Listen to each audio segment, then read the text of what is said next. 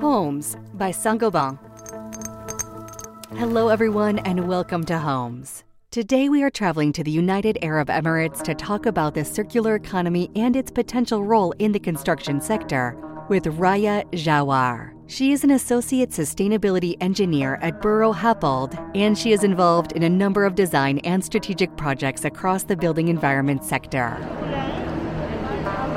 The issue is actually the linear economy in the construction industry. A take, make, dispose approach or, or way of doing things, which leads to an increase in carbon emission, which leads to a depletion of our natural uh, resources, our natural capital, the air we breathe, the water we drink, the soil we use to grow food in the UAE. So, consequently, that take, make, dispose approach, whether it's in, in the material industry, within the built environment, will lead to a, a decrease in quality of life. But there is also an economic aspect of it. When we take, make, and dispose waste, and what we call as waste is sometimes not waste, is a resource. So we are losing material, we are losing value, we're losing economic value that can be really reintroduced into our economy.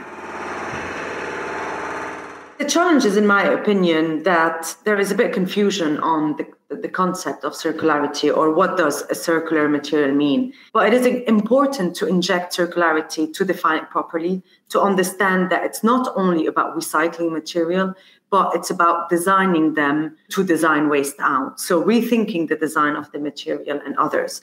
So I would say really the first step is really being clear on the definition. And the second step is kind of integrating and enhancing the partnerships and the collaboration between the different uh, stakeholders across the value chain, whether it's the contractors that is going to use the material or the manufacturer that is going to produce and the supplier that is going to sell the material.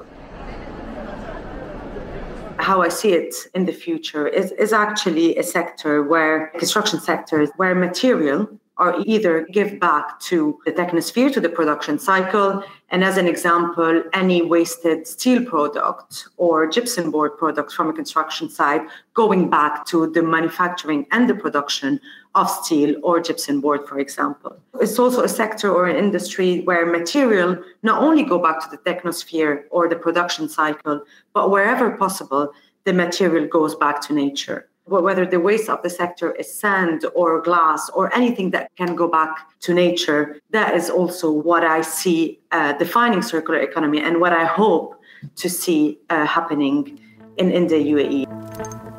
This is the end of this episode. Thanks to Raya Jawar for sharing with us her hopes for the future of circular economy in the United Arab Emirates. And go to other episodes to better understand the local issues of homes.